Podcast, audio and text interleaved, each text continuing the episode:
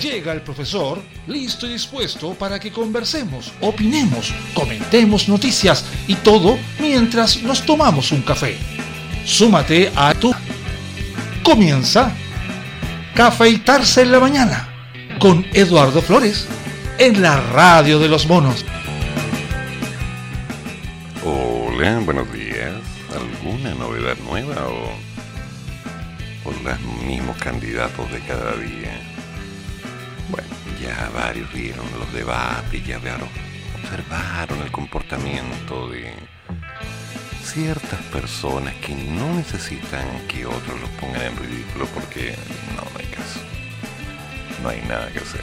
Pero ese ya no es tema, como que de alguna manera ese modelo de show cómico está cansando un tanto a la gente, así que vamos a evitarlo un rato. Hay cosas más concretas y potentes de las cuales podemos hablar.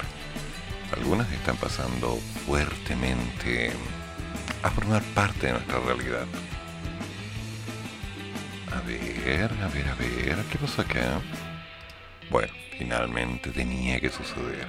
Tras 90 años, acaban de retirar, sí, retirar los restos del soldado desconocido de la Plaza Baquedano. ¿Sí? Tal como suena los restos del soldado desconocido de la patria que por 90 años descansaron en la base de la estatua del general Baquedano, ubicada en el epicentro de las protestas de Santiago, fueron removidos por el ejército este jueves en la noche.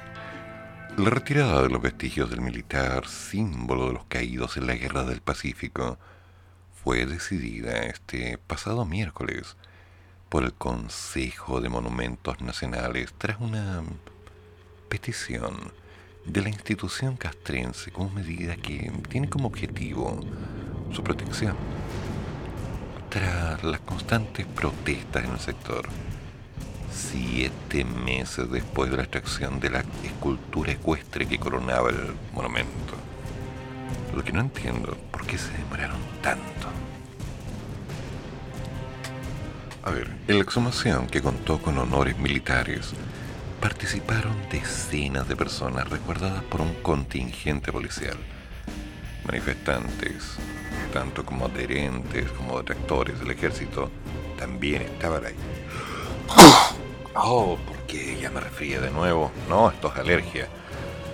Mediante un comunicado, la institución castrense indicó que los trabajos se iniciaron este jueves con la apertura de la tumba, para luego proceder al retiro del cofre donde se encuentran los restos mortales, rendir los honores al retirarlo del lugar y trasladarlos hasta la capilla del regimiento de infantería número 1 La nota añadió que en la mañana de este viernes el cofre sería trasladado al cementerio general, donde se realizarán los honores fúnebres reglamentarios y se procederá a su inhumación. Finalmente, la permanencia de los restos mortales del soldado desconocido en el cementerio general será transitoria hasta que se resuelva un lugar definitivo donde pueda recibir el merecido reconocimiento público por parte de la sociedad chilena. Ah, o sea, no lo sacaron temporalmente, lo cambiaron. Fue un trabajo multidisciplinario que podemos calificar de exitoso. Em, no sé cómo interpretar eso. En su comunicado, el ejército explicó que la tumba del soldado desconocido fue instalada en el año 1931 en reconocimiento a miles de chilenos que en forma voluntaria se enrolaron para defender los intereses nacionales durante la Guerra del Pacífico y donde cientos dieron su vida. Y reconoció que actualmente el sitio no posee las condiciones para asegurar un descanso de estos restos mortales y se hace necesario su traslado. La institución señaló que en Chile existen cuatro tumbas de soldados desconocidos todos ellos enrolados en las filas del ejército durante la Guerra del Pacífico. En específico, el soldado desconocido que descansa en la tumba a los pies, o que descansaba en su tumba a los pies de la estatua ecuestre del general Baquedano, corresponde a los restos de un soldado caído en la batalla de Tacna el 26 de mayo de 1880, cuya victoria fue decisiva en el desarrollo del conflicto. El traslado de los restos mortales del soldado se realizaron con el merecido respeto y con los honores que le corresponden a un fallecido en acción de guerra. Finalmente declaró que esta tarea se hizo dando cumplimiento a la autorización sanitaria y el apoyo profesional de la Secretaría Técnica del Consejo de Monumentos Nacionales en materias de conservación arqueológica y antropológica para su correcto manejo. Visiblemente emocionado, el coronel Eduardo Villalón, jefe del Departamento Cultural del Ejército, destacó que el soldado desconocido simboliza el homenaje, el reconocimiento de un pueblo a un hombre que entregó su vida en defensa de la patria. Lo único que sabemos de este hombre es que murió el 26 de mayo de 1880 en la batalla de Tacna. Fue encontrado por el mayor Enrique Filipe Neus en el año 1900 y traído a Santiago al año siguiente. Este es el hecho realmente emotivo, donde la institución, con mucho respeto y solemnidad, ha retirado el cuerpo de este hombre, que la verdad representa a todos y cada uno de los chilenos. Y sí, es un problema, es una cosa densa de entender. Porque por un lado uno dice, bueno, es una tumba, ah, son unos huesos, ah, una tontera, ah, ¿y había unos huesos ahí? No, es mucho más que eso. Es entender que a lo largo de muchos años, demasiada gente pasó encima o cerca de alguien que de alguna manera representa nuestra historia. Oye, pero eso fue la guerra del Pacífico, ¿sí? Pues sí, fue la guerra del Pacífico, precisamente, donde no hubo ganadores ni perdedores, donde todos ganamos y todos perdimos, donde pasaron demasiadas cosas difíciles de entender, donde cada momento podía doler tanto, donde alguien partía y no sabía si iba a volver. Hay mucho hay mucho por decir. Bueno, esa es parte de la leyenda, esa es parte del concepto de recuerdo. Yo me preguntaba tiempo atrás, con todo esto de las protestas y cuánta cosa, si que los que estaban allí tenían alguna claridad de que parte de las protestas y parte de los desmanes los estaban cometiendo sobre una tumba y sobre la tumba de un hombre que, bueno, tal vez sea un desconocido. Tal vez todos los días caminamos sobre la tumba de alguien, no lo sabemos. Recordemos que está en Santiago y cada ciudad, en realidad todo el mundo, tiene ciudades elevadas sobre lugares en los que murió mucha gente y lugares donde posiblemente aún quedan muchos restos de batallas, de peleas, de discusiones, de defensas, de honor, de traición. A lo largo de la vida hemos tenido mucho de esto. Y fácil, bueno. Pero, tal como estamos hablando de la tumba del soldado desconocido, podríamos recordar el caso de las banderas, de los himnos, de cuánta cosa, donde muchos dicen, ah, esas son tonteras nomás. Pero no son tonteras. Son símbolos potentes, símbolos que representan mucho de nuestra historia mucho de lo que vivieron nuestros padres, abuelos, los padres y los abuelos de nuestros abuelos, muchos de los que de alguna manera hicieron algo para que nosotros estuviéramos acá. No, pero si no hicieron ninguna cuestión, pues ellos lo estaban puro pasando, ¿no? Igual que nosotros. No, no. Los tiempos cambian. De alguna manera esos valores antes eran muy fuertes de alguna manera cada uno de estos recuerdos tiene una esencia, tiene un misterio, tiene un... tiene un momento. Y si entendemos cómo funciona, aprendemos a respetar. No les estoy diciendo que la tumba del soldado desconocido debería ser algo así como el nuevo concepto de marketing para la patria. No, no, no. No es eso. Se trata de entender el respeto que implica, lo cual es muy distinto. Entender lo que hay detrás. La historia a veces no solo debería ser estudiada para poder una y salvar un ramo, ni tampoco como algo de cultura general, como, oye, ¿cuándo fue la batalla el 21 de mayo? Eh, el 21 de mayo. Ah, gracias. No, no, no, no, no. La historia representa parte de lo que somos. Representa el desde dónde. Y también indica el hacia. La historia representa muchas cosas. Y lamentablemente la historia fueron escritas en palabras solamente por el que gane. Pero quien la vive, uff, tiene mucho que decir. Mucho que decir. Bueno, como sea, puedo dar mi opinión, humilde.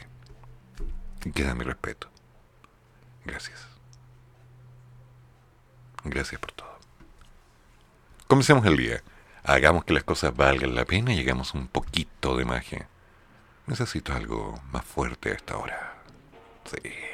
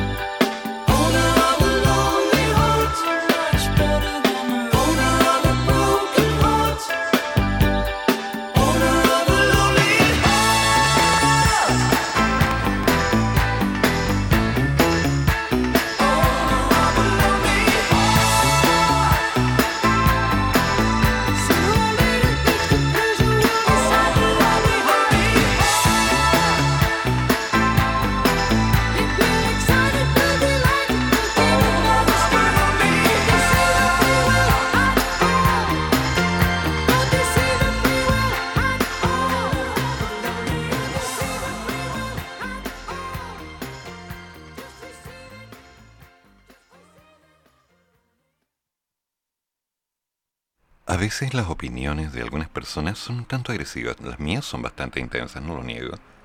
Y es porque le doy un valor a lo que estoy diciendo. No me gusta abrir la boca y decir, oye, mira, voy a leer esto porque encuentro que es bonito, lo voy a leer y ya sigo leyendo porque yo amo mi voz. No, no, no, no. Detesto eso. Considero que el respeto parte de entender algo y plantear una opinión en forma objetiva como corresponde. Pero a veces me voy encontrando con algunas noticias que me dejan helado cuando las leo y digo, ¿qué es esto? Fondo Monetario Internacional Retiros de AFP favorecieron sobre todo a hogares de renta alta y erosionan el sistema. Ojo, es cierto que los retiros favorecieron a muchos y en particular favorecieron a la gente que ya tenía una renta alta. En particular los hogares, es cierto. Y que han erosionado el sistema, sí, es una consecuencia. Una mala consecuencia. Pero hay que hacerse cargo de esto.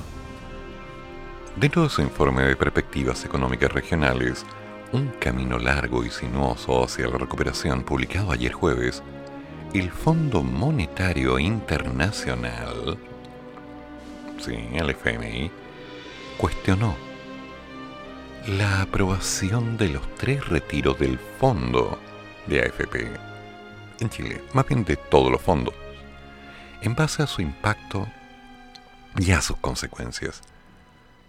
En un anexo específico que también aborda los giros realizados en Perú, apunta que si bien estas medidas fueron parte de la respuesta política para mitigar los efectos económicos adversos de la pandemia, favorecieron sobre todo a los hogares de renta alta y se espera que erosionen la capacidad de ambos sistemas, Chile y Perú, para producir pensiones futuras adecuadas.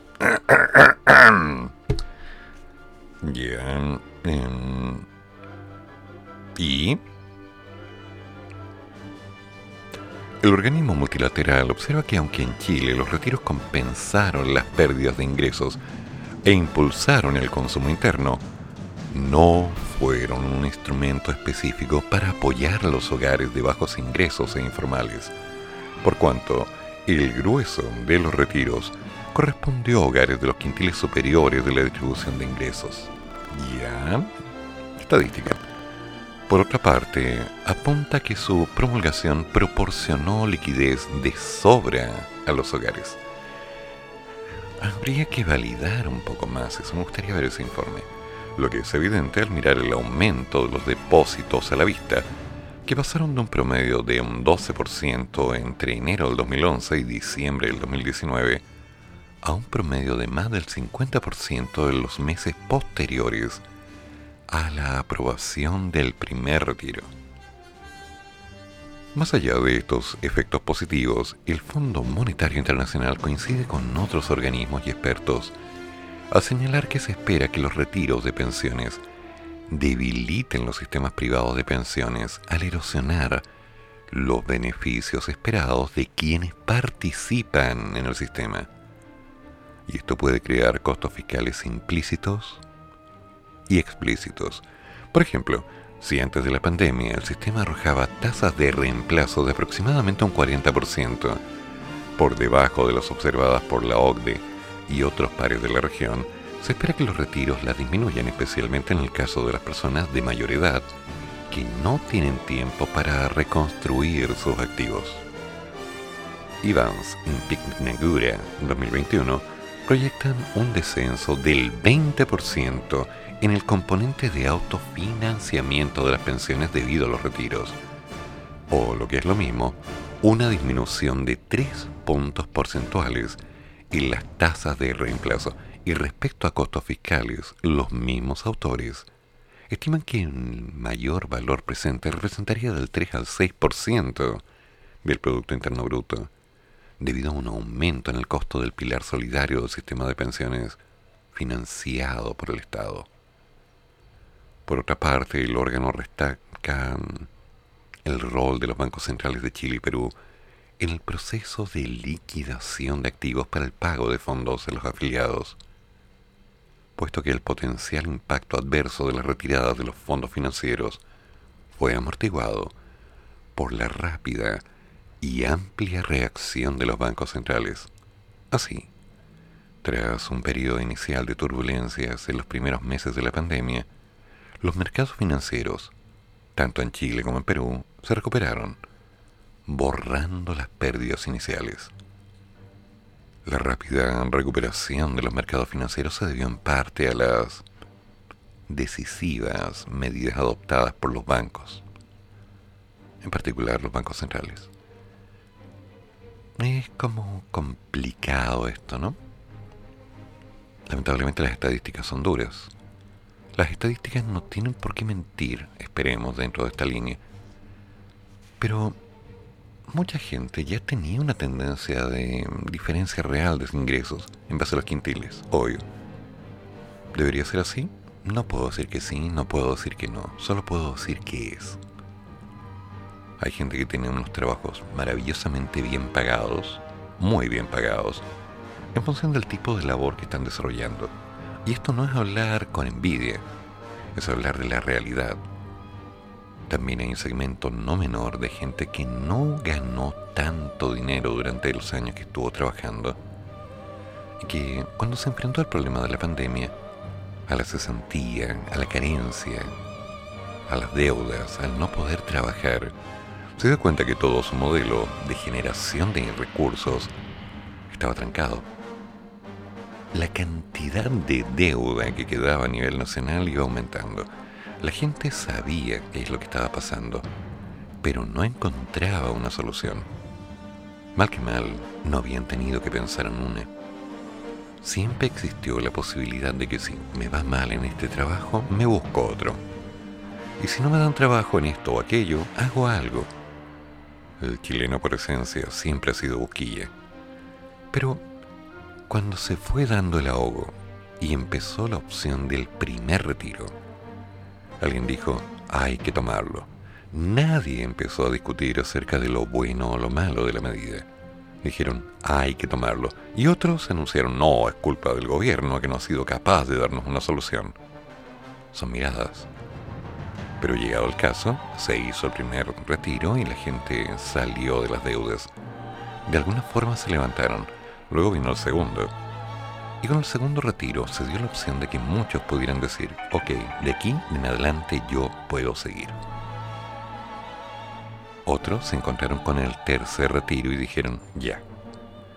Dado el caso, ya están los dos primeros, no sé lo que va a pasar, voy a sacar el tercero pero si te das cuenta, el punto de vista ya no era para palear la emergencia.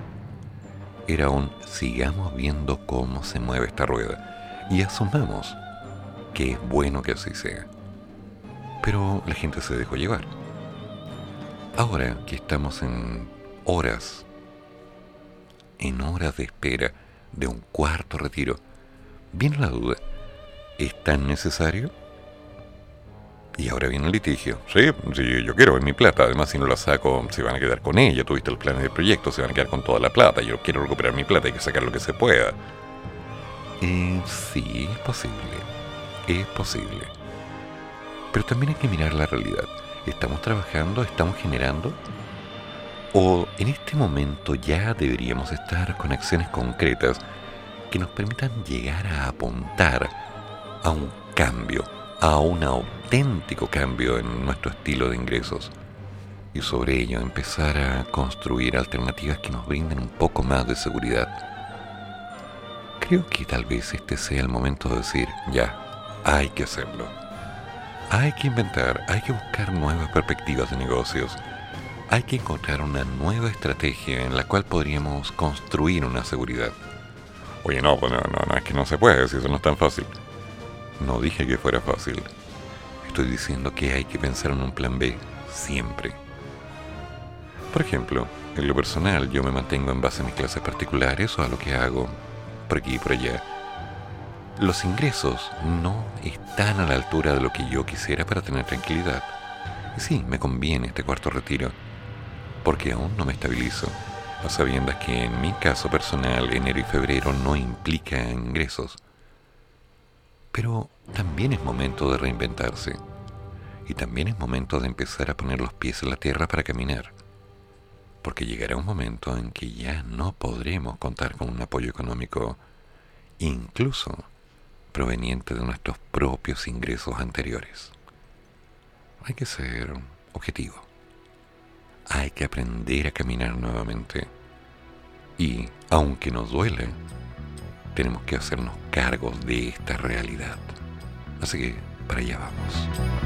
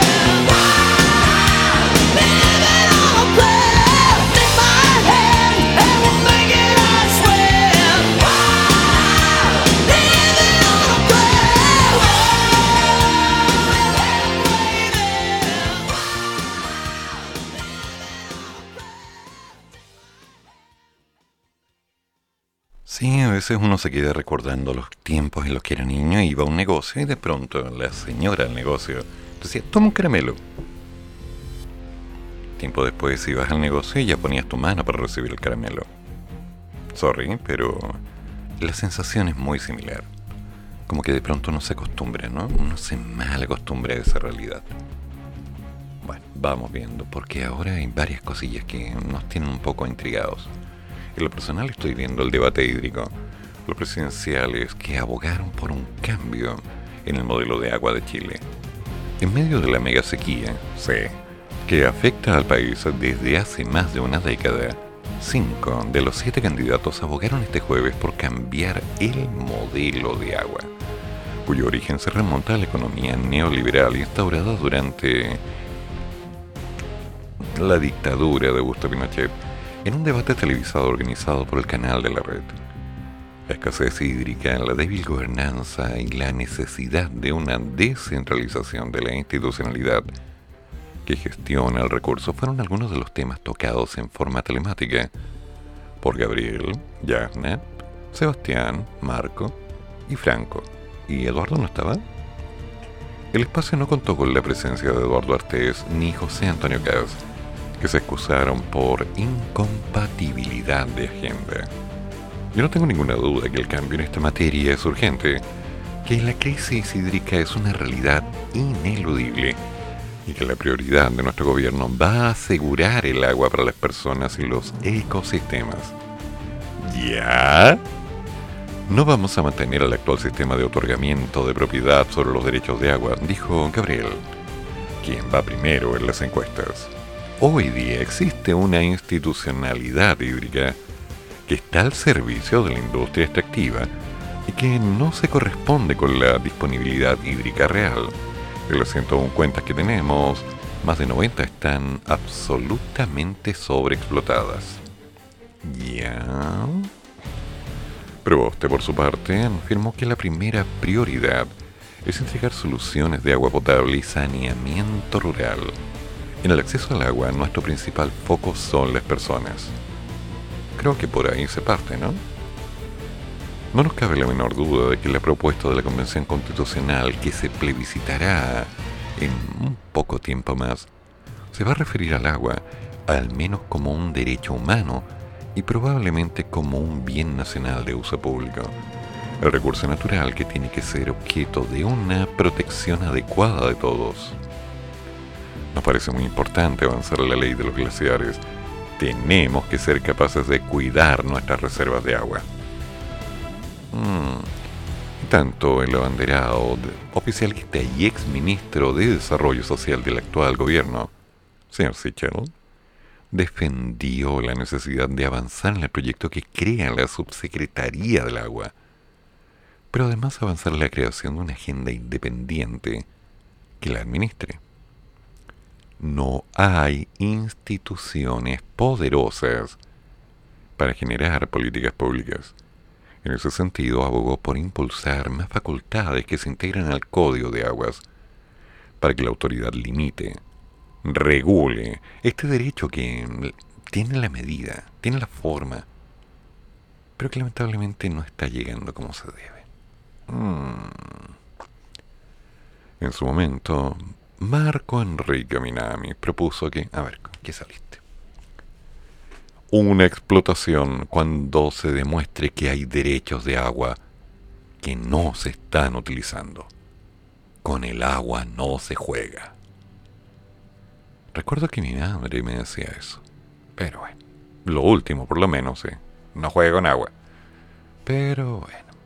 Bueno, después levantaba una varilla y yo lo obedecía religiosa y cariñosamente. Gracias mamá por todo. La autora intelectual de todos mis traumas. Gracias mamá. Además se mostró partidario de construir eh, ciudades esponja, ¿ya? Señalando que hay muchas medidas concretas que hacer en materia de contención y recuperación de agua. Tengo mis dudas. De hecho, anoche estaba revisando en un sitio en Jiffy que estaba para descarga en alta calidad Dune. ¿Habrán estado viendo esa película?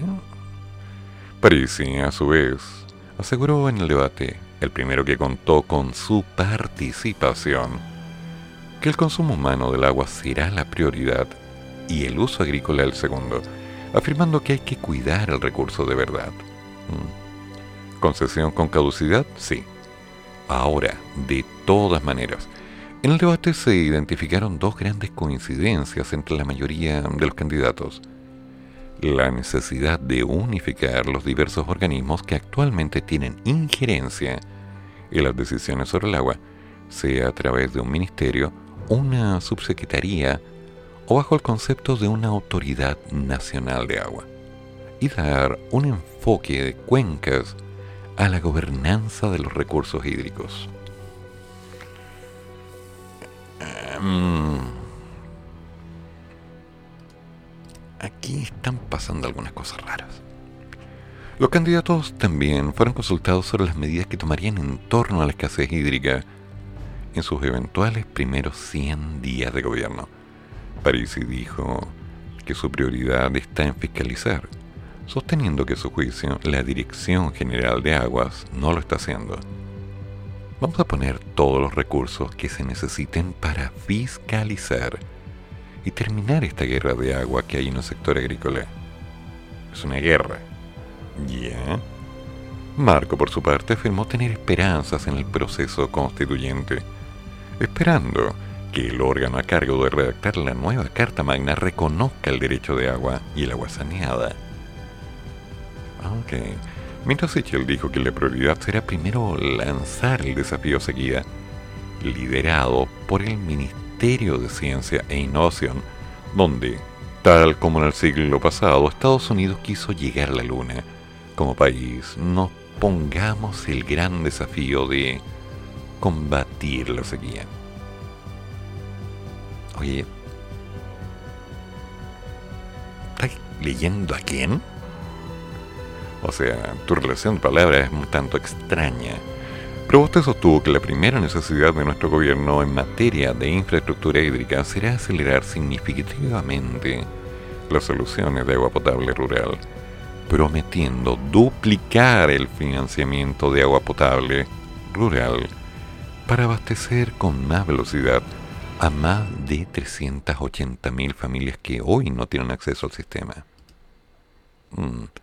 Finalmente, el señor Boric subrayó que quiere firmar el acuerdo de Escazú ahora. En segundo lugar, queremos recuperar los derechos de agua que no están siendo utilizados.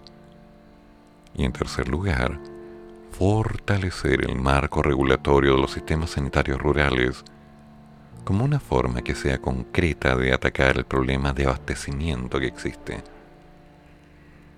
Ay, ay, ay, angelitos. ¿Por qué les gusta hablar de las cosas de una forma tan libre y prometer tanto cuando a la larga parece que no está muy claro el punto? Aclaremos. Chile hace más de 10 años que ha entrado en un modelo de sequía. Y, en parte, esto se debe al mal uso de las aguas, sí. Y en parte, a la poca, o casi nula, pero dejémoslo en poca inversión, que se ha desarrollado en razón de la investigación, del tratamiento de las aguas del cómo poder optimizar el recurso. Sonará un poco raro, pero voy a ser directo. Estaba conversando el día de ayer con una amiga que me explicaba el caso de Concha y Toro. ¿Qué tiene que ver? Bueno, es simple. Concha y Toro hace más de 10 años invirtió una cantidad brutal de dinero en investigación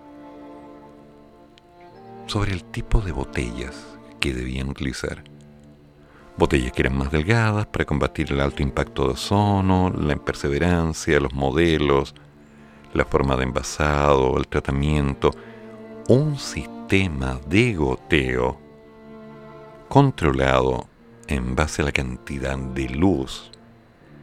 Una inversión carísima, no lo niego.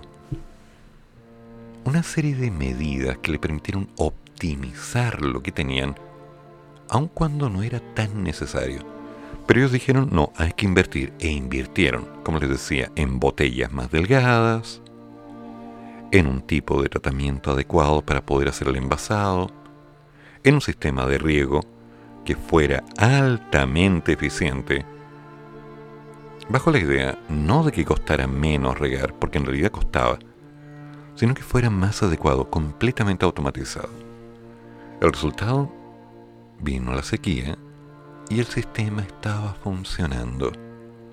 Así que no tuvieron mermas, en general, acerca del agua que necesitaban para sus parras, para las vides, para las cepas y para posteriormente hacer su vino, lo cual les permitió seguir colocando su producto en el mercado a nivel internacional.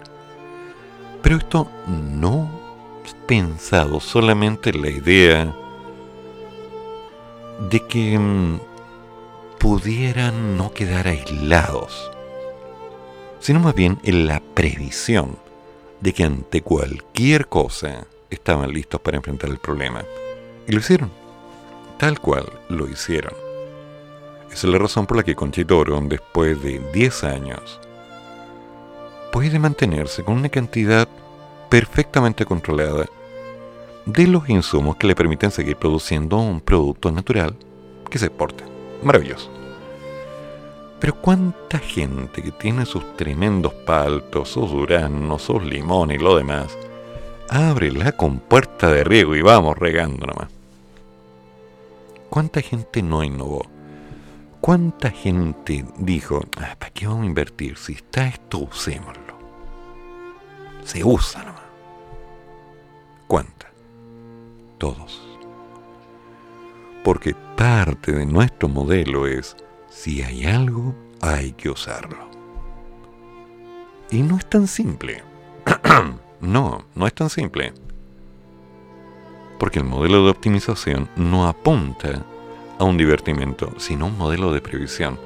Es como, por ejemplo, cuando tienes una cantidad de dinero en tu AFP, ¿lo dejas todo en un solo fondo o vas poniendo entre el A y el B, el A y el C, como para que de alguna manera te pueda rentar? ¿Lo haces? Cuando estás en una línea de inversión y vas a comprar un producto, por ejemplo, para vender, ¿vas a comprar un solo producto o vas a comprar varios para ver cómo colocarlo en el mercado? Cuando estás pensando en ir a tu trabajo, tomas cualquier bus, el que pase, o esperas uno que sea más grande, donde vaya más cómodo. Decisiones, simplemente decisiones. Y ahí es donde entra este problema, porque uno tiene que aprender a tomar decisiones aumentando todo aquello que le permita llegar a ser permanente en el tiempo. Y eso no es tan simple. El problema de las aguas, tenemos problemas con las aguas. ¿Hay gente que la ha usado mal? Mucha. Hay gente que la ha explotado increíblemente.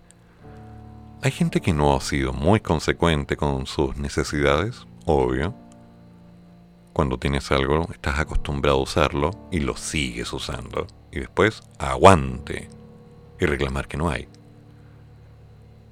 Pero tal vez, y solo tal vez, sea conveniente empezar a apretarnos un poquito y empezar a entender qué es lo que nos falta.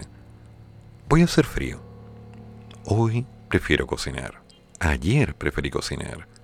Cada día yo prefiero cocinar a un momento en los que estoy cansado y podría ir a un patio de comidas.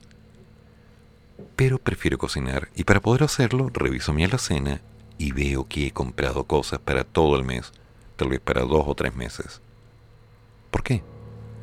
Porque organizo mis recursos para no tener que gastar en cosas que no son tan urgentes, previendo que se pueden acabar. Ese es un modelo económico. Así funciona el sistema. Y el agua, el agua está ahí. La cordillera puede estar llena. Pero eso no involucra que sea para siempre. Y recordemos, si nos quedamos sin agua, suena feo, ¿eh? Suena feo.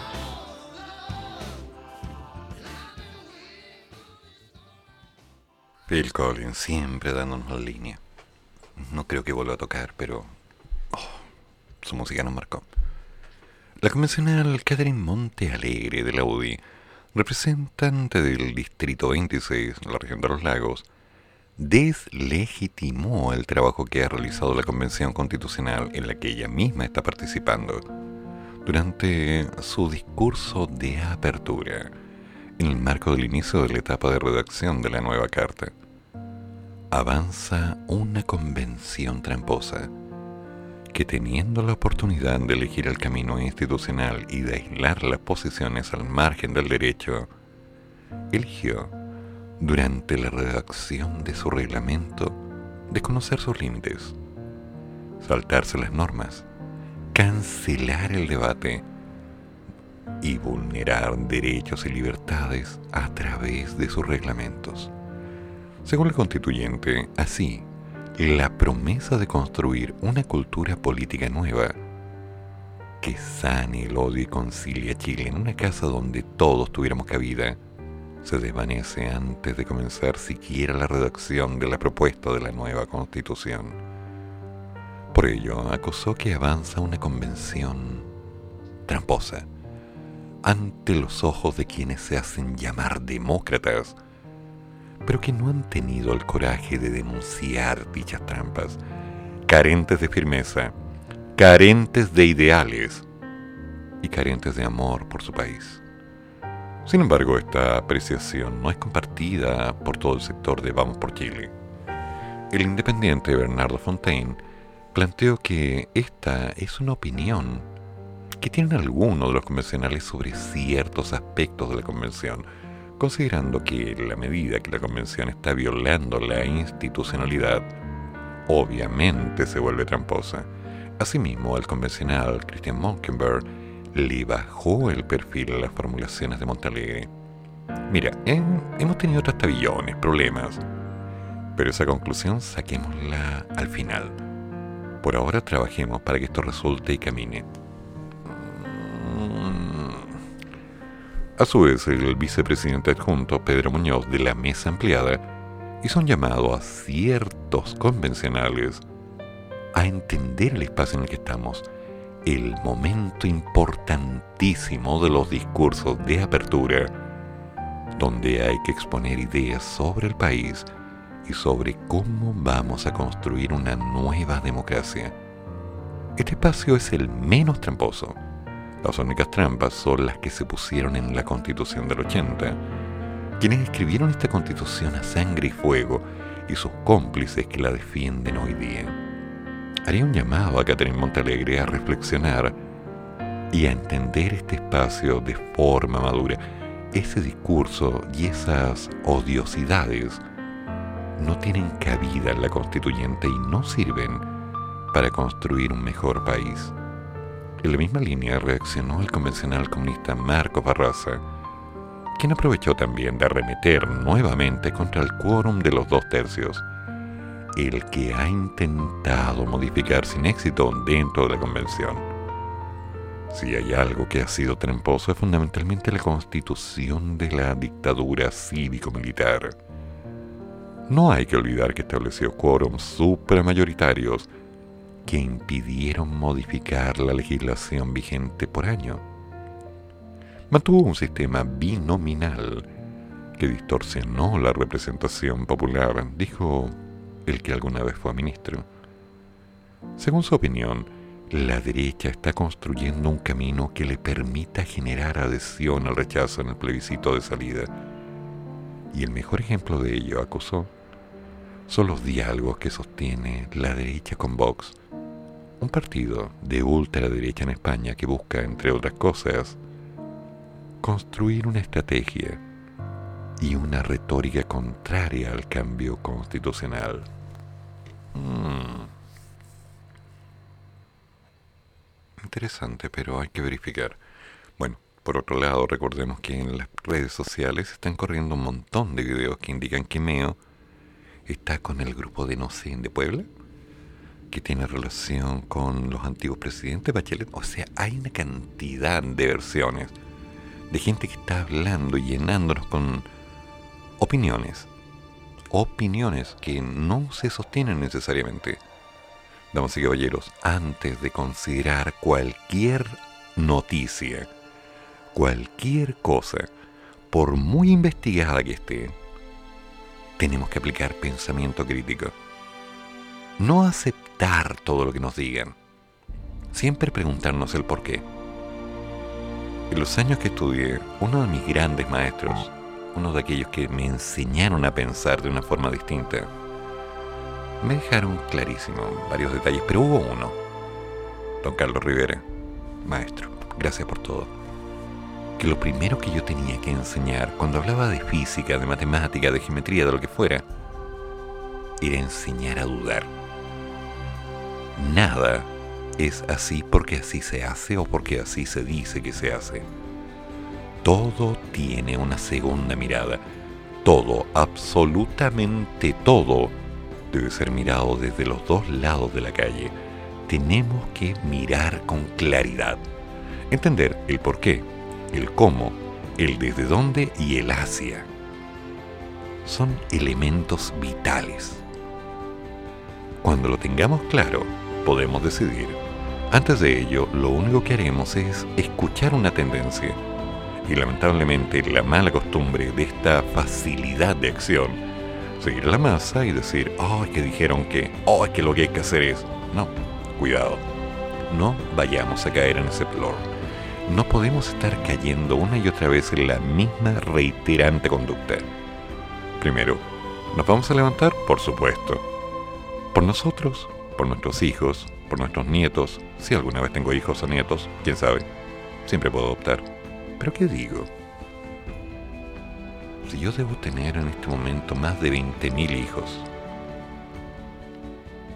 que no salieron de mí, que no tienen mi carne, que no tienen mi sangre, pero que me vieron con ellos día a día haciendo mis clases. Hijos. Exalumnos dirás, conocidos, tal vez. Pero varios de ellos los crié de alguna manera y dejé mi sello tal como ellos dejaron su sello en mí. Eso se llama, damas y caballeros, familia. Aquellos a quienes tú sientes y por ellos tenemos que aprender a pensar bien. Atria convencional del Frente Amplio afirmó que se va a ir marcando una diferencia entre un sector de la derecha que se da cuenta que asumir frente a la nueva constitución una posición de rechazo completo arriesga que la política de la nueva constitución les pese por el lado. Otros se dan cuenta que para evitar eso tienen que sumarse, participar y hacer todo lo posible con el poder democrático que tienen. Ni más ni menos, decididos por el pueblo de Chile el 17 de mayo. Hay tanto que hacer. La constitución en este momento tiene un aroma extraño. Mi única preocupación es que quiero ver qué es lo que se ha escrito antes de aceptarla o rechazarla. ¿Les parece? Vamos por partes.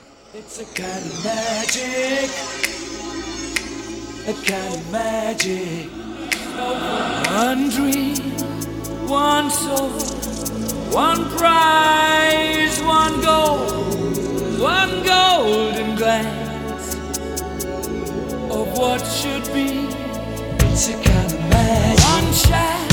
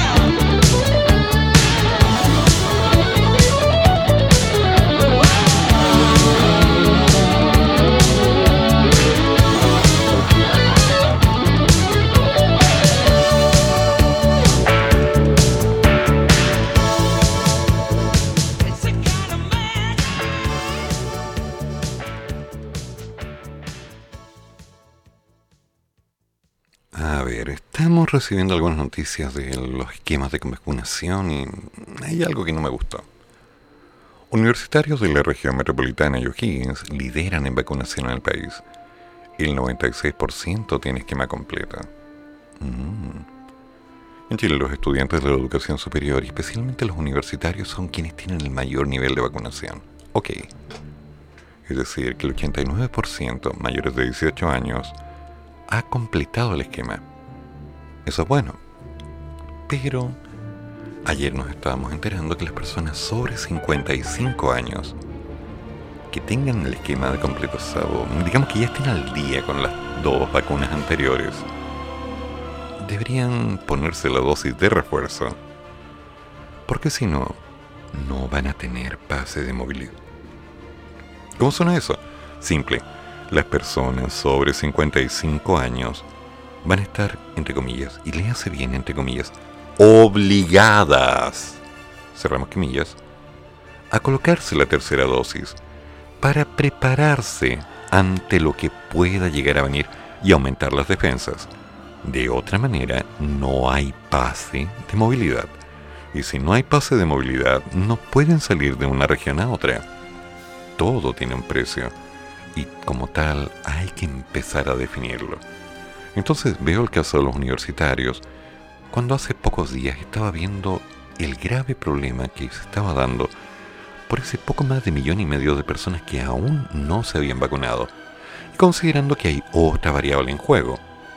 Por un lado, Rusia en este momento acaba de tener una alza de... Sí, llegó la ola de Rusia. La reina de Inglaterra está en este momento internada en un hospital. No tengo idea porque no creo lo que me dicen las noticias. ¿En esa área? No. No, no tengo fuente. Y por otro lado, me confirmaron el día de ayer que hay una nueva variante empezando a moverse fuerte. Se llama Delta Plus. Es una variante un poco más agresiva. Entonces, haciendo un poco de inferencia y un poquito de análisis, no puedo saber qué variantes vendrán ni cómo vendrán, pero lo que sí sé que nos tendremos que estar preparando para cuando llegue algo similar o más fuerte. Y sobre eso, ¿qué? Si antes nos tiraron flechas, después nos tiraron balas y ahora nos tiran bombas y en algún momento van a ser rayos láser, la idea es la misma. Tenemos que cuidarnos. Más allá de la amenaza, el cómo enfrentar cualquiera venga. Y me estoy preocupando de ello, porque textualmente le acabo de leer, a nivel país, los contagios se han triplicado en cosa de un mes, superando los ya 1.700 casos en una sola jornada. La situación que más preocupa debido al ritmo de crecimiento y la gran cantidad de población es Santiago, que mantiene un incremento semanal de más del 40%. De mantener estas tasas de crecimiento en 5 semanas, los niveles de contagios semanales aumentarían 5.4 veces. Es decir, se pasaría de cerca de 5.700 positivos semanales. A solamente estoy especulando, simplemente estoy manteniendo la curva en base a los datos, no es seguro que esto pase, se podría llegar a más de 30.700 casos por semana, solo en Santiago. Entonces hay que empezar a mirar esto como... No nos confiemos. Por favor, no nos confiemos. Y evitemos cualquier tipo de exceso de ¿Cuál es la palabra exacta? Regularidad en un mal comportamiento. Por cierto, hola Jorge, ¿cómo están? ¿Todo bien? ¿Cómo está Alexander? Cuéntame todo. Profesor, buenos días. Aquí estamos con Alex, despertando. ¿Algo que decir, mono?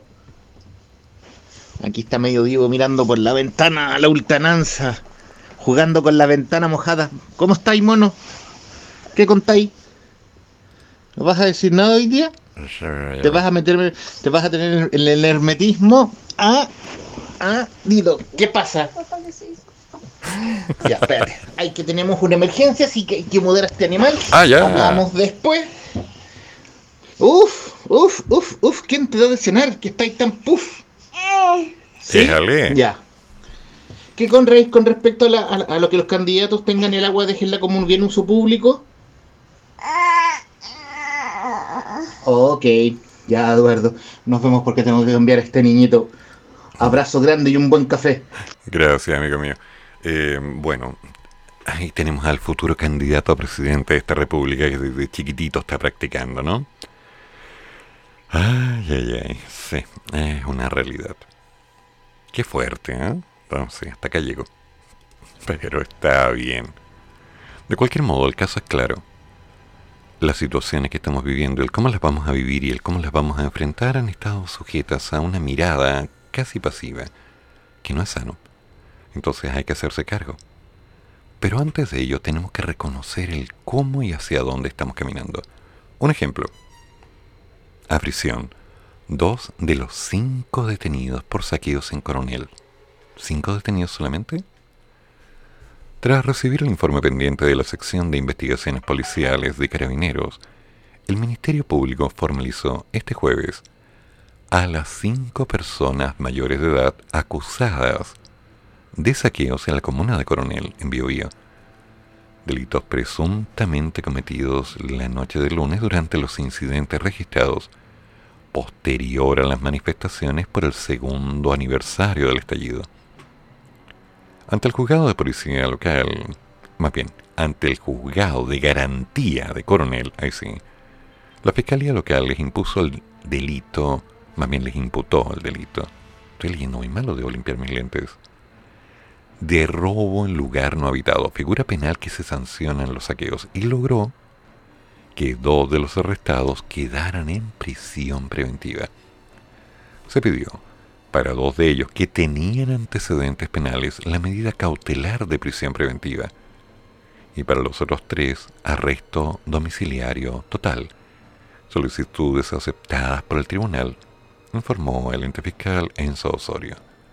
Para ello fue fundamental una serie de diligencias encomendadas el día de los hechos a la SIP de Carabineros, que nos hizo llegar oportunamente informes que permitieron fundar estas peticiones ubicar a los imputados con precisión en el lugar y describir de mejor manera las conductas que estos realizaron. Pero bueno, ¿qué ocurrió el lunes? El lunes ocurrió que mucha gente dijo, caramba, es 18. Sí, 18 de octubre. Y varios se levantaron previendo que iba a ser un día denso, con protestas, con reclamos, con escándalo, con lacrimógenas. ¿Por qué?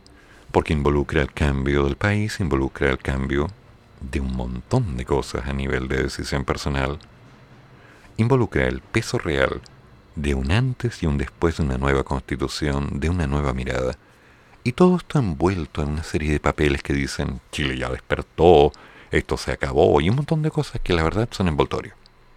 El punto real es lo que va adentro. Entonces, también se dio el caso de una cantidad brutal de asaltos a supermercados, negocios. Nunca voy a entender la necesidad de algunos de estar quemando cosas para que la gente los escuche. Para eso hay que hablar. No, es que no nos escuchan. Aprendan a hablar. Todo se puede hacer. No, es que tú no entiendes, olvídalo. Cuando se te pase la rabia, nos juntamos, tomamos un café y podemos conversar. ¿Bien? Un pasito. Pero hay que ir con tranquilidad. Antes de eso, estamos mal. Y ahora que se han considerado a cinco personas, a cinco, ¿de cuántas que estuvieron generando todo el día las noches? San Bernardo, Puente Alto, ¿sigo? ¿Cuánta gente generó saqueos? ¿Cuánta gente se dedicó a no sacar ni comida ni pan? No, saqueos, televisores y todo lo que se te ocurre. ¿Para qué? Esa es la imagen real que están proyectando. Esa es la mirada. Esa es la forma en la que estamos caminando. No, es que no somos todos así. No dije que lo fuéramos. Pero eso es lo que estamos mostrando. Y eso de quién depende. En fin. Alzas de tasas, inflación y créditos más restrictivos. Estudio de la Cámara Chilena de Comercio ha revelado los principales riesgos en el sector inmobiliario. Gran noticia, la mencioné hace como una semana. Como ya habíamos conversado, en los bancos se dio la instrucción clara y definitiva de que no había más tasas fijas solo tasas variables. Y después empezó a aparecer una serie de informaciones que decía, ya no te piden el 10%, es el 20%. Y la tasa ya no es de un 1.9, puede llegar hasta un 5.4. dije yo. O sea, este es el momento preciso para postular a tener una casa y meterme en una deuda. La demanda por viviendas nuevas acumula un crecimiento de 68% hasta el mes de agosto tras la caída que se registró en el 2020. Esta fue una de las principales conclusiones que dio a conocer la Cámara Chilena de Comercio, o de Construcción, perdón, en su estudio. Mercado inmobiliario de Chile, situación actual, perspectivas y principales riesgos. Pero pese a que la industria ha repuntado, el mismo informe advierte que los créditos hipotecarios se seguirán encareciendo al próximo año, aumentando el precio de las viviendas. La compra de vivienda creció en un 68% entre enero y agosto. En total se han vendido 33.869 departamentos, lo que implica una alza de un 84%, mientras que en el caso de las casas la cifra sube a 10.045 unidades. 10.045. ¿Se dan cuenta lo que significa eso? La gente sacó una cantidad de dinero, la movió, postuló y se las arregló para poder decir, necesito tranquilidad. Y lo hizo. Mira lo que está pasando. Las cosas se nos empiezan a complicar. ¿Qué? Sí, literalmente. Entonces, la mayoría de las viviendas nuevas exhiben metrajes de hasta 70 metros cuadrados, pero las tasas están aumentando los costos están aumentando, la dificultad para poder mantener el pago del dividendo está aumentando. Y claramente hay algunos que van a decir, ¿esto se va a ver reflejado en los arriendos? Sí. Por favor, atención a ello.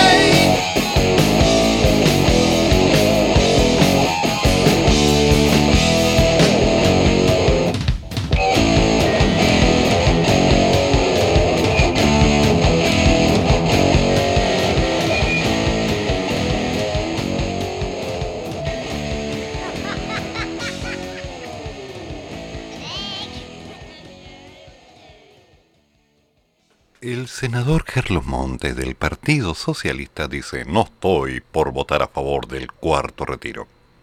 Ok, veamos. En medio de las dudas de cuándo se votará el cuarto, que ya fue aprobado en la Cámara de Diputados, por cierto, la oposición señala que todavía no están claros los 24 votos con los que cuenta el sector. Se necesitan 26 en la Cámara Alta. Por ahora los senadores... Honor. Sí, por el martillo de Thunder. Galaxy Quest, me encanta. Ok, ¿dónde estaban? Así. Ah, por ahora los senadores Carlos Montes y Carolina Coic son dos votos que estarían perdidos en la centro izquierda. El primero sostuvo que estamos en una discusión buscando alternativas, buscando soluciones. No estoy por votar a favor de un cuarto retiro. Mientras que Carolina, sí, Carolina Coic, dijo que los técnicos de todas las tendencias políticas han dicho que este cuarto retiro no tiene ninguna justificación. Cuidado, cuidado. Ya durante estas semanas se estaban haciendo los resquicios, más bien los análisis, para ver cómo los capitales de estos retiros iban a volver a dar vuelta dentro de la circulación social. Se estaban analizando presupuestos, se estaban tomando decisiones, restricciones, procesos, se estaban tomando caminos. Y sobre ello hay que empezar a tomar las miradas correctas. No sabemos si va a salir este cuarto retiro. Por ahí estoy escuchando, no, que si no sale nos vamos a Plaza Italia. Esa canción ya me la ha encantado. No, que que salir a protestar, la plata es nuestra. La plata es nuestra, sí, innegable. Innegable. El punto está en que la podamos usar bien. Ahora, una pregunta que tengo al hueso sobre el punto es, ¿por qué se han demorado tanto? ¿Por qué no han dicho de una buena vez sí, no? ¿Será porque no es tan fácil tomar la decisión? Pregunta, de esas preguntas inocentes que yo hago, en las cuales me voy dando vueltas y vueltas para tratar de entender cuál es el norte real con el cual se definen estos caminos. A lo mejor hay situaciones que yo no manejo, lo más seguro, y que dentro de lo mismo me van definiendo el cómo van a tener que enfrentarse cada uno de los casos. Yo no tengo idea si va a ser algo fácil, no tengo idea si va a resultar, pero lo que tengo claro es que, tal como lo dije al principio, vamos a tener que ir con cuidado. Porque la realidad económica de lo que se viene desde hoy en adelante es densa, está complicado.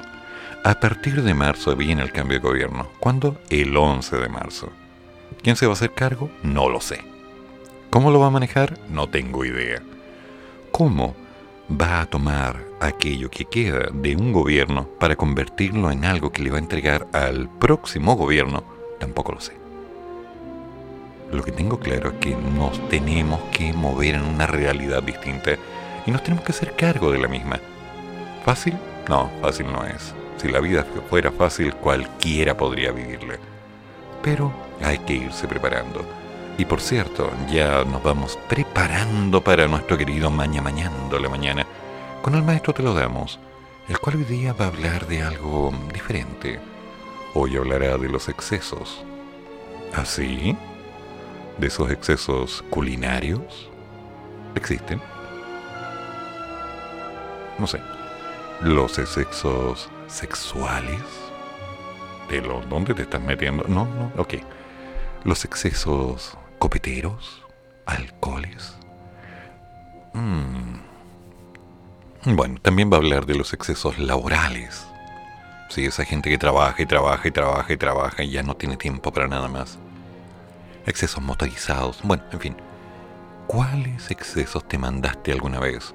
Y además, hoy en particular hoy en el Maña Mañando, hay dos palabras que definen un nombre, el cual se ha convertido en una leyenda con ya 69 años. Charlie. Hoy el programa estará dedicado a Charlie García. Único. Sí. Simplemente único. ¿En dónde? En una radio excesiva, una radio que no tiene miedo en decir las cosas una radio en la que las palabras van directamente al dolor y a lo real, sin tapujos, sin prejuicios y lo más importante, sin censura, diciendo exactamente las cosas como son, donde tu opinión vale, donde lo que tú quieras decir puede quedar consignado en el chat de www.monosconavaja.cl, palabras que serán leídas al aire, así que hazlo, ponte en contacto. Y por supuesto, más tarde, una vez que termina el mañana mañana a la mañana, viene toda música internacional con Larry Constantino, mostrándonos aquellas cosas que a veces nos sorprenden, desde lo urbano, lo salvaje, lo fuerte. Grande Larry, nuestro querido Larry. Y después, sí, viene al toque con los monos, el programa que se transmite todos los jueves y que aún no sabemos si va a cambiar el nombre porque terminó el toque, volverá al toque, serán unos visionarios. No, no es que se toquen, es un programa de conversación con el maestro Odín. Y a las 14 horas, me haces tanto bien con Patricio Aguiluz. Sí, esta vez creo que desde Viña. No tengo idea si ya va a volver a Santiago. Él verá. Pero recordemos que en la tarde, a las 5 de la tarde, viene Emprendamonos. Hoy, hablando de finanzas personales, explicando algunos conceptos que a veces son tan simples que no alcanzamos a verlos. En el Emprendamonos de hoy se hablará acerca de modelos financieros. ¿Cómo funciona tu negocio? ¿Sí? Lo vamos a explicar.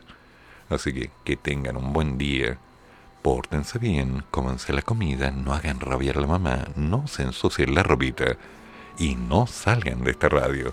Porque, como ya dije, ahora te lo damos, se nos acerca para hablar de los excesos y del ícono de los excesos, el único, grande, y no podríamos decir nuestro, Charlie García.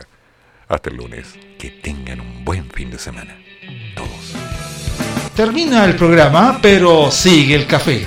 Y el profesor ya volverá para otra vez cafeitarse en la mañana, aquí, en la radio de los monos.